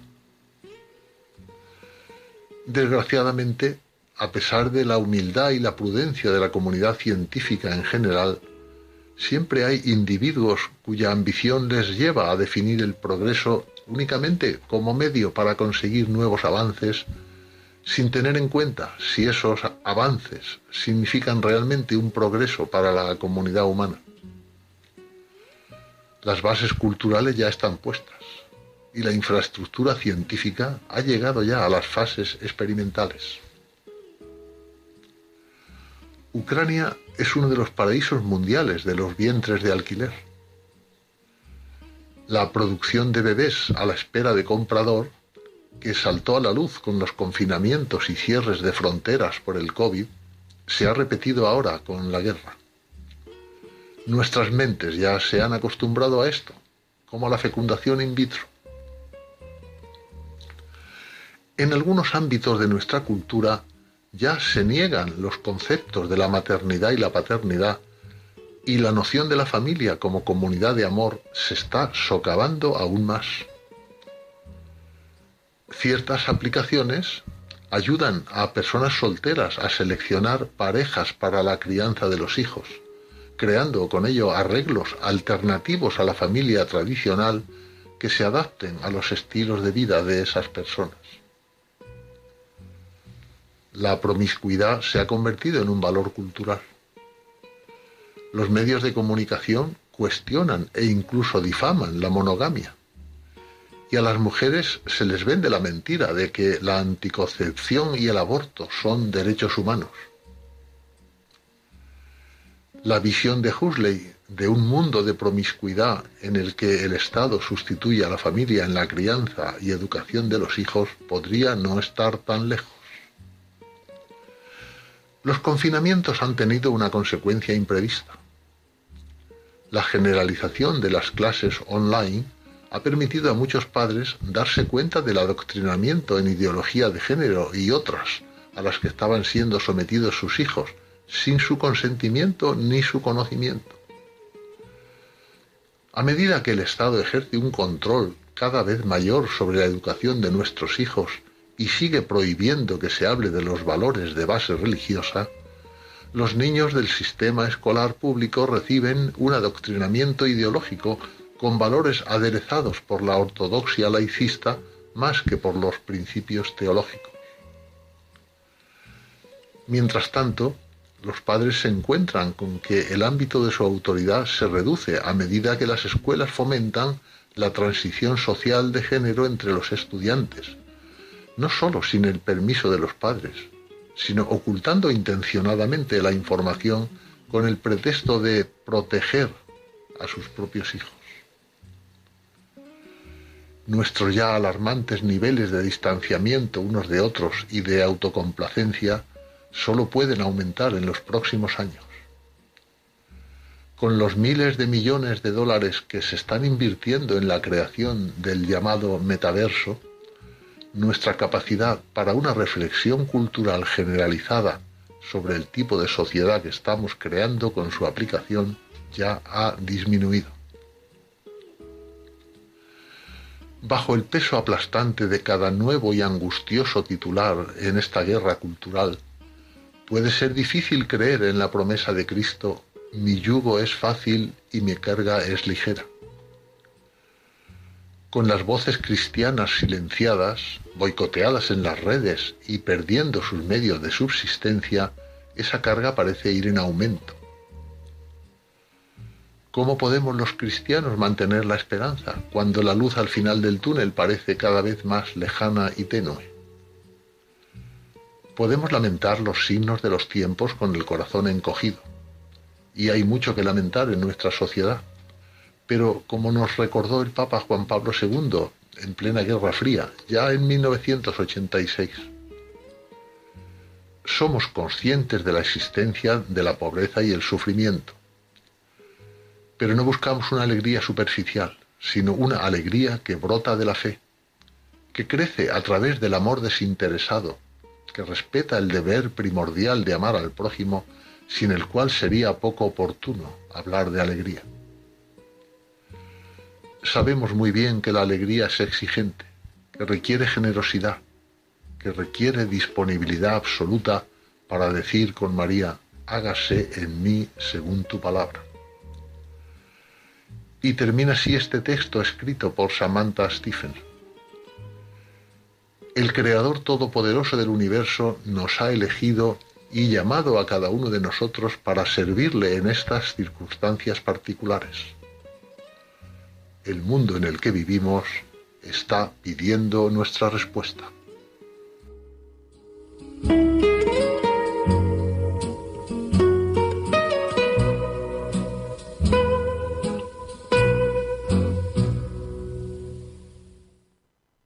Muchísimas gracias, Leonardo, por habernos ayudado hoy a pensar y sentir. Y a continuación, Luis Antequera nos presenta las efemérides de la semana. It's a lovely day today, and whatever you've got to do, I'd be so happy to be doing it with you. But if you've got something that must be done, and it can only be done by one, there is nothing more to say. Except it's a lovely day for saying it's a lovely day.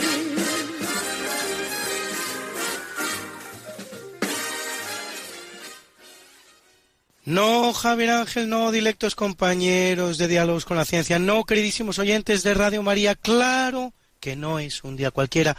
Ningún día es un día cualquiera y este 6 de mayo que nos disponemos a comenzar hoy tampoco, porque en fecha tal, pero del año 589, comienza el tercer concilio de Toledo, en el que el rey visigodo Recaredo, hijo y sucesor de Leovigildo, oficializa su conversión desde el arrianismo al catolicismo y consuma así la unidad religiosa entre visigodos e hispano-romanos que convivían en la península ibérica.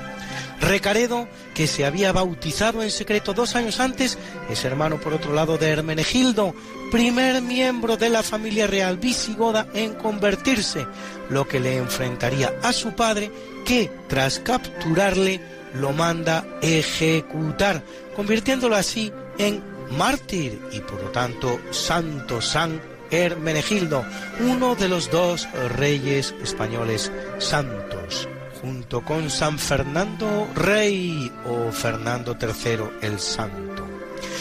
Y en 1432 se presenta en la iglesia de San Bavón, en Gante, el políptico de doce tablas, la adoración del Cordero Místico de los hermanos Hubert y Jan van Eyck, obra clave que representa la transición del arte pictórico del medievo al renacimiento. El llamado panel de los justos será robado en 1934. El ladrón devolverá el reverso, una figura de San Juan Bautista, pero pedirá por carta un rescate por el resto de un millón de francos belgas que no serán pagados. Al día de hoy aún no se ha recuperado. En 1945 es sustituido por una copia realizada por Jeff van der Vecken. Y en 1542, a petición de Juan III de Portugal, San Francisco Javier llega a Goa, en Asia, para desarrollar su labor evangelizadora.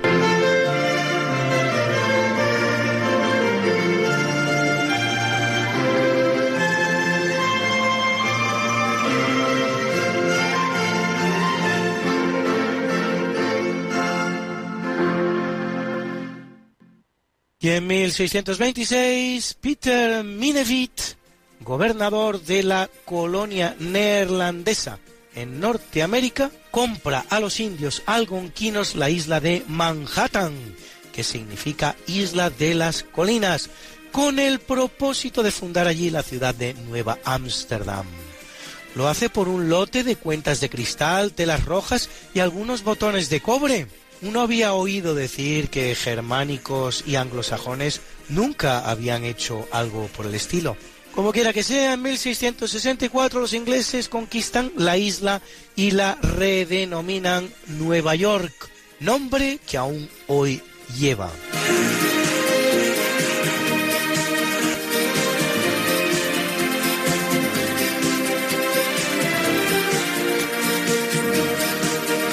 En 1840 el correo británico pone en circulación el primer sello de correos del mundo con reverso adhesivo. El sello lleva el perfil de la reina Victoria. El revolucionario sistema permite que en adelante el remitente se haga cargo del coste del envío y se copiará rápidamente en muchos países. A nuestra querida España llega 10 años más tarde, en 1850 con el retrato impreso igualmente de una reina, en este caso el de Isabel II.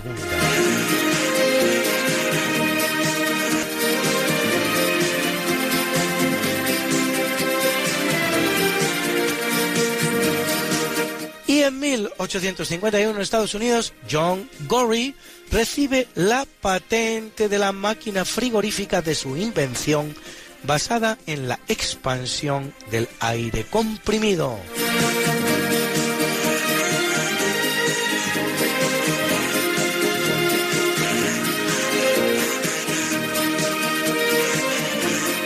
En 1994 la reina Isabel II de Inglaterra y el presidente de Francia, François Mitterrand, inauguran en dos ceremonias celebradas en Francia y Gran Bretaña, respectivamente, una de las grandes obras de ingeniería de la historia del ser humano, el llamado Channel Tunnel, el túnel del canal, el túnel que va por debajo del canal de la Mancha.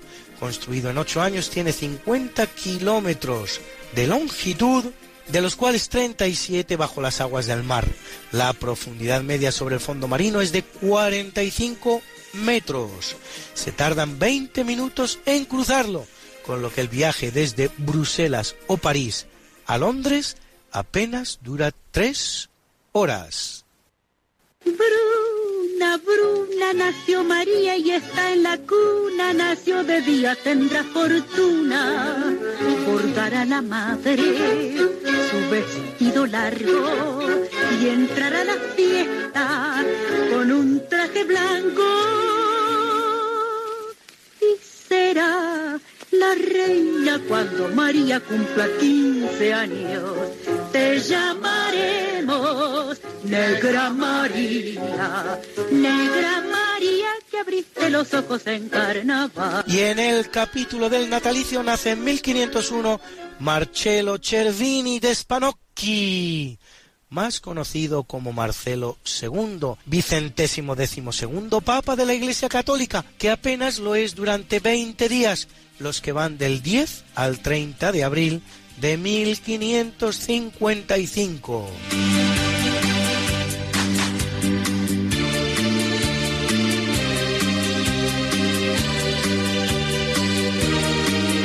Nace en 1584 el filósofo español Diego Saavedra Fajardo, autor de la obra Idea de un príncipe político cristiano, representada en 100 empresas, una guía moral para la formación del príncipe cristiano.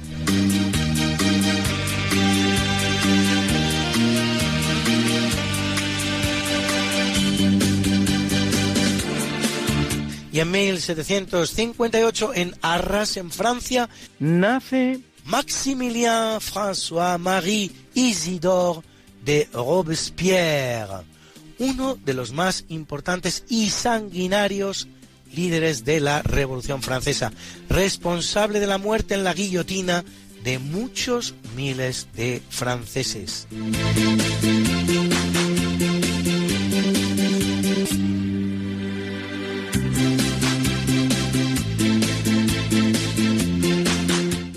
1809 nace el político español Donoso Cortés, que pone los cimientos en España del liberalismo moderado, autor del ensayo sobre el catolicismo, el liberalismo y el socialismo.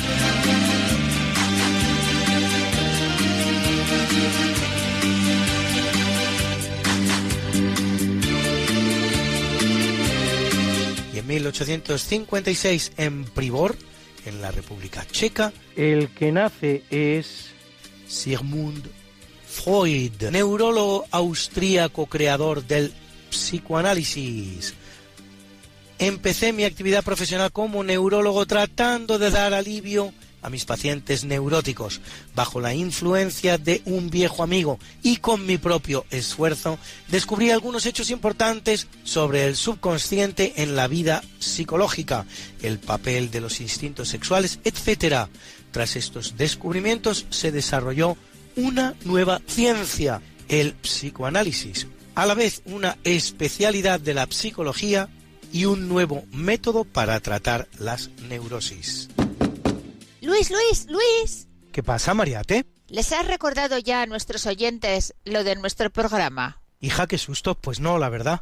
Pues hay que hacerlo, Luis. Sí, amigos, porque todos los jueves a las 5 de la mañana, Luis Antequera, que es mi marido y esta servidora, estamos de nuevo con ustedes contándoles más y más historia, pero historia de la buena, con mayúscula. En el programa Esta no es una semana cualquiera, y con la mejor música. Mariate, es que a esas horas no están despiertos muchos de nuestros oyentes. Pues para todos aquellos que tienen la mala costumbre de dormir por la noche, siempre pueden entrar en el podcast del programa. Esta no es una semana cualquiera. Acuérdense, esta no es una semana cualquiera. Y escucharlo a la hora a la que más les guste escuchar la radio. Pues ya lo saben, amigos, esta no es Una semana cualquiera. con Mariate Aragonés Y Luis Antequera. la historia como es. Y no como nos gustaría que fuera.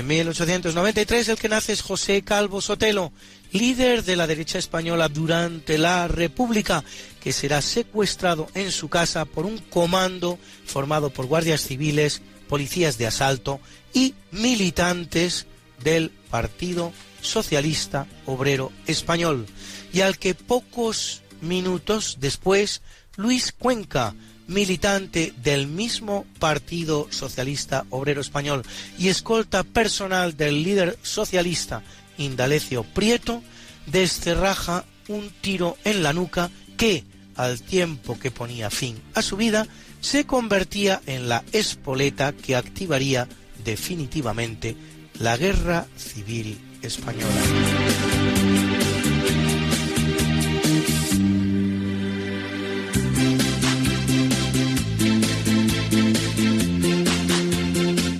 Nace en 1895 Rodolfo Pietro Filiberto Rafaelo Guglielmo di Valentina, más conocido como Rodolfo Valentino, prototipo universal del galán cinematográfico, protagonista de películas como Los cuatro jinetes del apocalipsis, El Caíd o Sangre y Arena, que moriría con escasos 31 años de una peritonitis.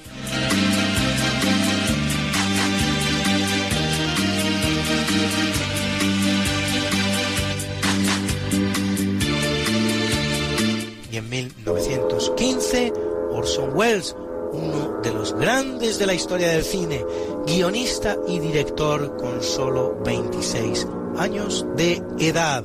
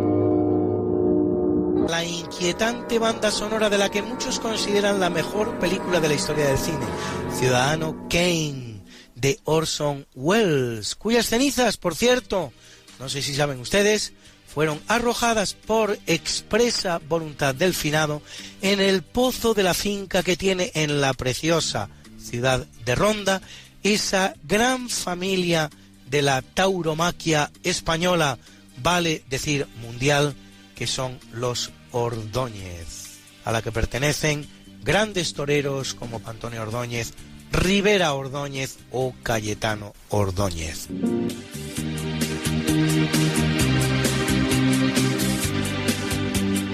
Y ahora un espacio para una breve pausa musical. Spente le stelle.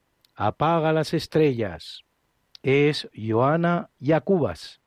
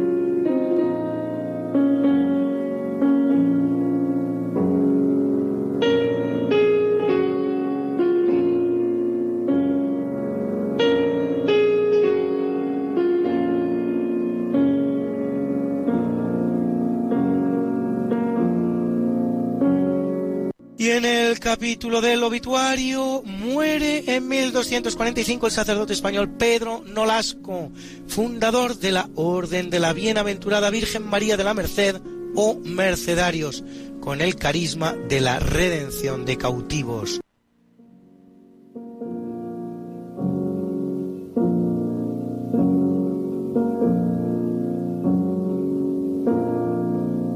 En 1540 muere en Brujas el humanista y filósofo español Luis Vives, o Juan Luis Vives, verdadero adelantado a su época, autor de obras como De Subventione Pauperum, Sive de Humanis Necessitatibus, sobre el grave problema social de la mendicidad, para el que busca soluciones en las instituciones públicas encargadas de socorrer a los verdaderos pobres y de poner a trabajar a los que solo son vagos.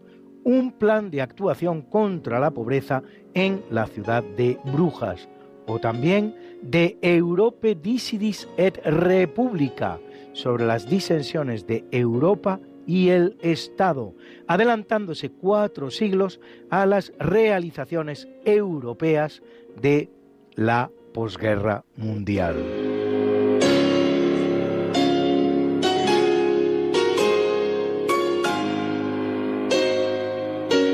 1859 en Berlín, Alexander von Humboldt, naturalista e historiador considerado el padre de la geografía meteorológica, la física marítima y la vulcanología.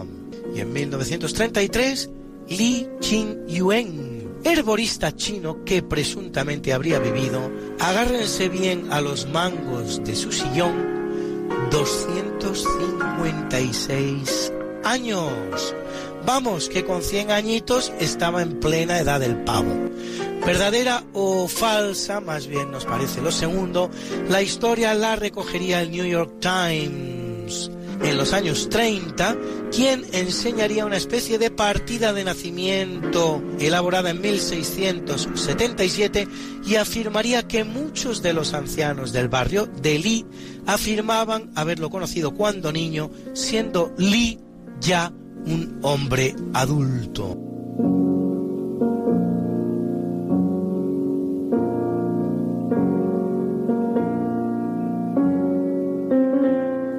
Y en 1952 María Montessori, renovadora de los métodos pedagógicos existentes en el siglo XX, particularmente en el campo de los niños con alguna discapacidad. Y en 1975, Josef Miscenti, cardenal húngaro, cruelmente perseguido por el Estado comunista húngaro por denunciar los atropellos contra civiles y religiosos, que inspira una de las grandes películas de la historia del cine, el film titulado El prisionero, y en 1992 una de las grandes del celuloide, la inquietante actriz alemana Marlene Dietrich, que cantaba con esta voz tan cazallera como maravillosa. Vor der Kaserne, vor dem großen Tor, steht eine Laterne und steht sie noch davor. Dort wollen wir uns wiedersehen, bei der Laterne wollen wir stehen, wie einst Marleen, wie einst Lili Marleen. Unsere beiden Schatten sahen wie ein aus, dass wir lieb uns hatten, das sah man gleich daraus. Und alle Leute sollen es sehen, wenn wir bei der Laterne stehen, wie einst Lili Marleen, wie einst Lili Marleen. Deine Schritte kennt sie, deinen schönen Gang. Alle Abend brennt sie, doch mich vergaß sie lang. Und sollte mir ein Leid geschehen, wer wird bei der Laterne stehen? Mit dir, Lili Marleen, mit dir, Lili Marleen.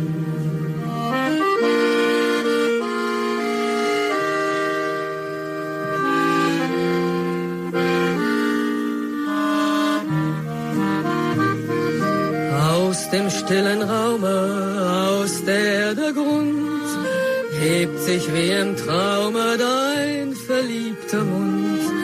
Wenn sich die späten wer wird bei der Laterne stehen? Mit dir, Lili Marleen, eh. mit dir,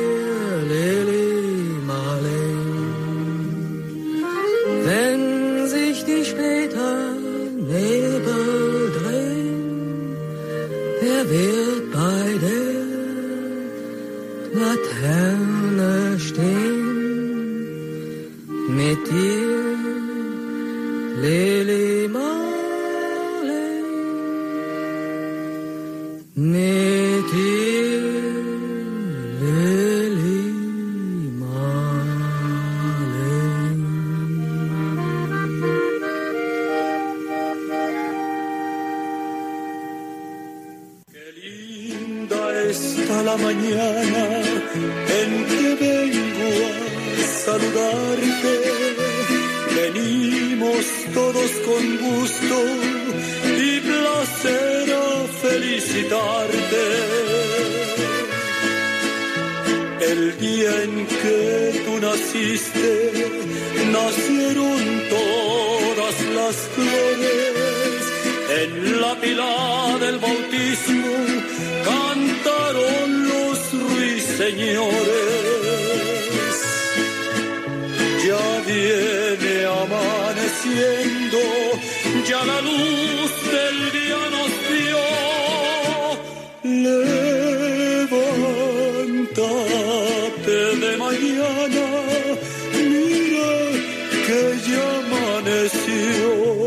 felicitamos hoy a Tony Blair, líder del Partido Laborista, ideólogo de la llamada tercera vía que llevaba el laborismo hacia el centro y primer ministro del Reino Unido entre 1997 y 2007, convertido, por cierto, del anglicanismo al catolicismo. que cumple 69. Y a dos actores, hoy el norteamericano George Clooney, que cumple 61, y el español Tristán Ulloa, que cumple 52.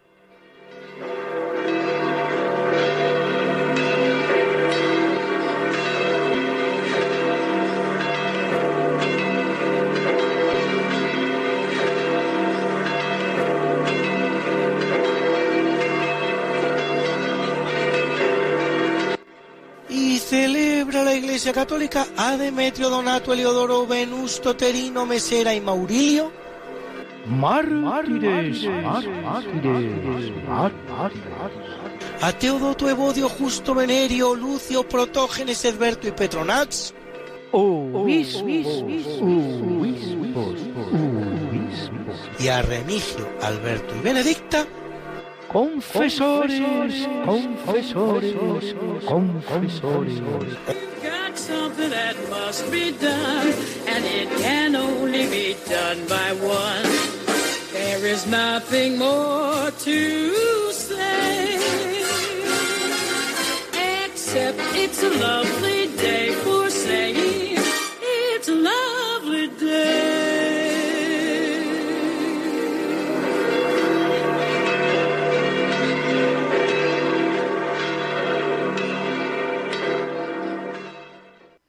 Pues muchas gracias, Luis, por, por habernos presentado hoy esta interesísima eh, sección de efemérides. Y para hablar de curiosidades científicas, tenemos hoy aquí al profesor José Manuel Amaya. Eh, buenas noches, profesor. Buenas noches, Javier Ángel. Bueno, pues hoy eh, nos habías dicho que nos ibas a hablar de cultura, ¿no? Sí, sí, exactamente, de cultura, efectivamente. ¿Y qué podemos decir sobre la cultura en el poquito tiempo que nos queda del programa, que son uno- unos nueve minutos? Pues vamos a intentar decir todo lo que se pueda y, y en fin, em, dar una definición eh, a la antigua, en el sentido de que un paleoantropólogo, historiador también llamado Merlin Donald, define a la cultura de una manera muy general, dice que es un sistema colectivo de, con- de conocimientos y conductas. Yo agregaría, ¿eh? a medida que la evolución eh, tiene lugar, un sistema colectivo de conocimientos, conductas y creencias, por supuesto que sí. Y entonces considera tres eh, bases fundamentales de la cultura. La primera es la más antigua, la llamada cultura episódica, que es la que realizan ciertos mamíferos que no distinguen entre el pasado ni el futuro. Por lo tanto, eh, es un- una cultura actual del momento. Y luego viene lo que llama Merlin Donald la cultura mimética. La palabra mimética es imitación. Y esa cultura es la que realiza el llamado Homo habilis, que se considera que existió hace unos 3 millones de años y que era mm, una evolución del llamado Australopithecus que data de 6 millones de años. Australopithecus significa, bajo el punto de vista, eh, fin, austral, y Pitecos del griego mono, el mono austral. Bueno, pues una evolución de ese mono austral, de ese australopithecus, es el Homo habilis, hace tres millones de años, que también los paleoantropólogos le llaman el Australopithecus habilis, que tenía la facultad, bueno, ya está dentro de lo que se conoce con el nombre de Homo sapiens sapiens, es decir, el hombre que tiene que tiene conciencia, el hombre que, que sabe que sabe. Eh, y tenía la facultad de mm, o la capacidad de fabricar eh, elementos útiles en piedra, por supuesto, ¿no? Está dentro del llamado paleolítico, es decir, el, paleolítico es la piedra antigua, la más antigua. Luego después viene ya, cuando llegamos al neolítico, que ya aparece la agricultura, la ganadería, y luego está entre el paleolítico y el neolítico el mesolítico, pero en fin, ahí no nos vamos a, meter. De modo que el Homo habilis es el primer elemento humano eh, por evolución del Australopithecus.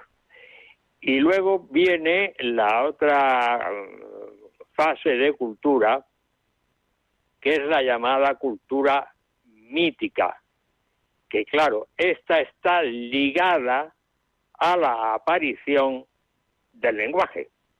Eso es evidente. De manera que en la cultura mítica hay eh, transmisión de generación de conocimiento, ¿eh? transmisión de ideas y generación de conocimiento. Y está ligada, evidentemente, al lenguaje. Y por estar, estar ligada al lenguaje, por eso es la transmisión de conocimientos. ¿eh? Y aparecen los llamados mitos. ¿eh? Y ya cuando aparece el lenguaje, hay un lingüista importante llamado eh, el, nombre no recuerdo exactamente eh, Pinker eh, Pinker un lingüista americano muy en fin que hablaba estupendamente se expresaba estupendamente y su, en sus conferencias pues en fin acudía muchísimo público. Y que el significado del lenguaje era la digitalización de la realidad, en el sentido de que ya se hace distinción entre eh, el yo y el otro, la derecha, la izquierda, el abajo, arriba y el delante detrás. Por eso dice que se con, con el lenguaje se consigue la digitalización de la realidad. Esto, eh, Stephen Pinker se llamaba, este lingüista. Bien, pues aquí tenemos las tres divisiones que hace eh, Merlin Donald. Pero si pasamos ahora a, la- a una definición más actual, es la definición que da Ortega y Gasset. Que dice que la cultura es, el sistema vital de ideas claras y firmes sobre el universo y sobre la humanidad propias de cada tiempo. Es curioso que dice sistema vital. Aparece, aparece aquí la palabra vital, ya que Ortega practicaba la línea filosófica de el vitalismo. ¿eh? Y dice también una gran porción del contenido de nuestra cultura procede de la ciencia. Y luego agrega, ¿eh? la cultura cambia con el tiempo. Y efectivamente, ¿por qué cambia con el tiempo? Hombre, si está ligada ¿eh? A la evolución de la ciencia, la filosofía de la ciencia nos dice y nos informa que la ciencia cambia con el tiempo. Es decir, las teorías no son eternas, sino que las teorías van cambiando, se van modificando o incluso, vamos, bajo el punto de vista del racionalismo crítico de Popper, se van eliminando y van apareciendo nuevas. José Manuel, Eh. tenemos que terminar en un minuto. ¿Cómo concluimos? Bueno, pues concluimos que hemos dado un- una definición de cultura de Merlin Donald que es bastante eh, aceptable y luego hemos dado una definición de cultura que está ligada ya a la actualidad, a nuestro tiempo, efectivamente. Y ahora los oyentes, si quieren hacer alguna observación o alguna pregunta y yo puedo responder, Sí, pero hoy, hoy, hoy no da tiempo porque, porque ya tenemos que terminar el programa. Otro día sí tendremos más tiempo. Y como yo Hay que- un ejemplo, perdona Javier Ángel, un ejemplo curioso que lo dejamos para otro día, ¿eh? Eh, curiosísimo, curiosísimo, lo dejamos para otro día, de un paleoantropólogo que descubrió un- una hembra de australopitecos en Etiopía y le puso Lucy. ¿Y por qué le puso Lucy? Porque eh, esa noche en su tienda estaba oyendo eh, la radio y pusieron una canción de los Beatles que se llama Lucy, precisa- precisamente. Pues nada. Eh, Mu- Muchas gracias, José Manuel. Y, y además, como sueles participar en el programa, pues, pues da- daremos paso a los oyentes otro día que tengamos un pelín más de tiempo. Muchas gracias a ti, Javier Ángel. Buenas noches. Buenas noches. Adiós.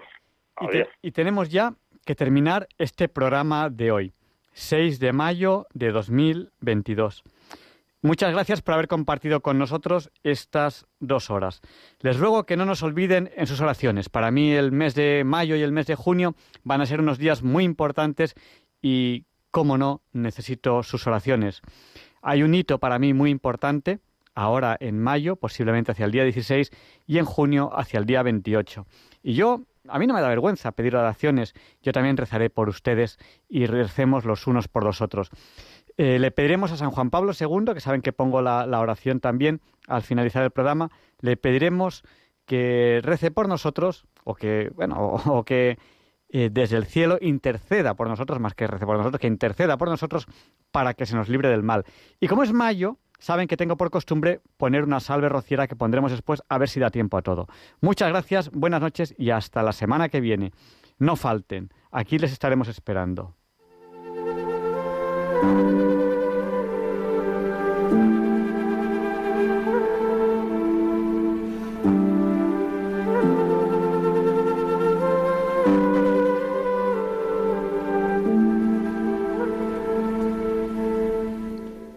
Y así concluye en Radio María el programa Diálogos con la Ciencia. Dirigido por Javier Ángel Ramírez.